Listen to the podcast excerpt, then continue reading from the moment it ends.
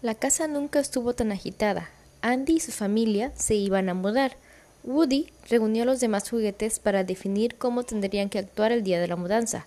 Según él, todos tendrían que permanecer juntos para estar seguros de que ninguno se quedaría atrás.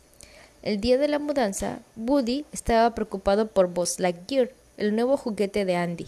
En realidad, Woody estaba furioso porque los demás solo tenían ojos para Buzz.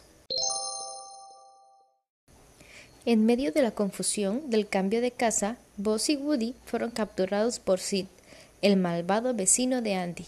El cuarto de Sid estaba lleno de juguetes mutantes, criaturas horrendas hechas de pedazos de muñecos diferentes. Tratando de huir de ahí, Buzz quiso volar, pero cuando cayó, uno de sus brazos se desprendió de su cuerpo. Los muñecos mutantes ayudaron a Buzz y ajustaron su brazo a su cuerpo. Woody se dio cuenta entonces de que sus juguetes eran sus amigos. En ese momento, Sid entró a la recámara, encerró a Woody en una caja de herramientas y después pegó un cohete en la espalda de Buzz.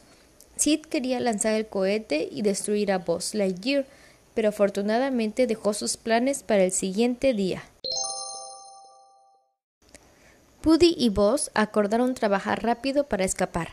Sid despertó recordó sus planes para el guardián espacial y bajó corriendo las escaleras. Woody pidió ayuda a los juguetes mutantes para salvar a Buzz y dar una lección al malvado Sid. Cuando Sid estaba listo para prender el fuego, los juguetes comenzaron a moverse hacia él. No queremos más maltratos, ni ser desarmados, dijo Woody. Sid nunca había escuchado a los muñecos hablar y, aterrorizado, fue a refugiarse a su casa. Finalmente, Woody y Buzz volvieron con Andy.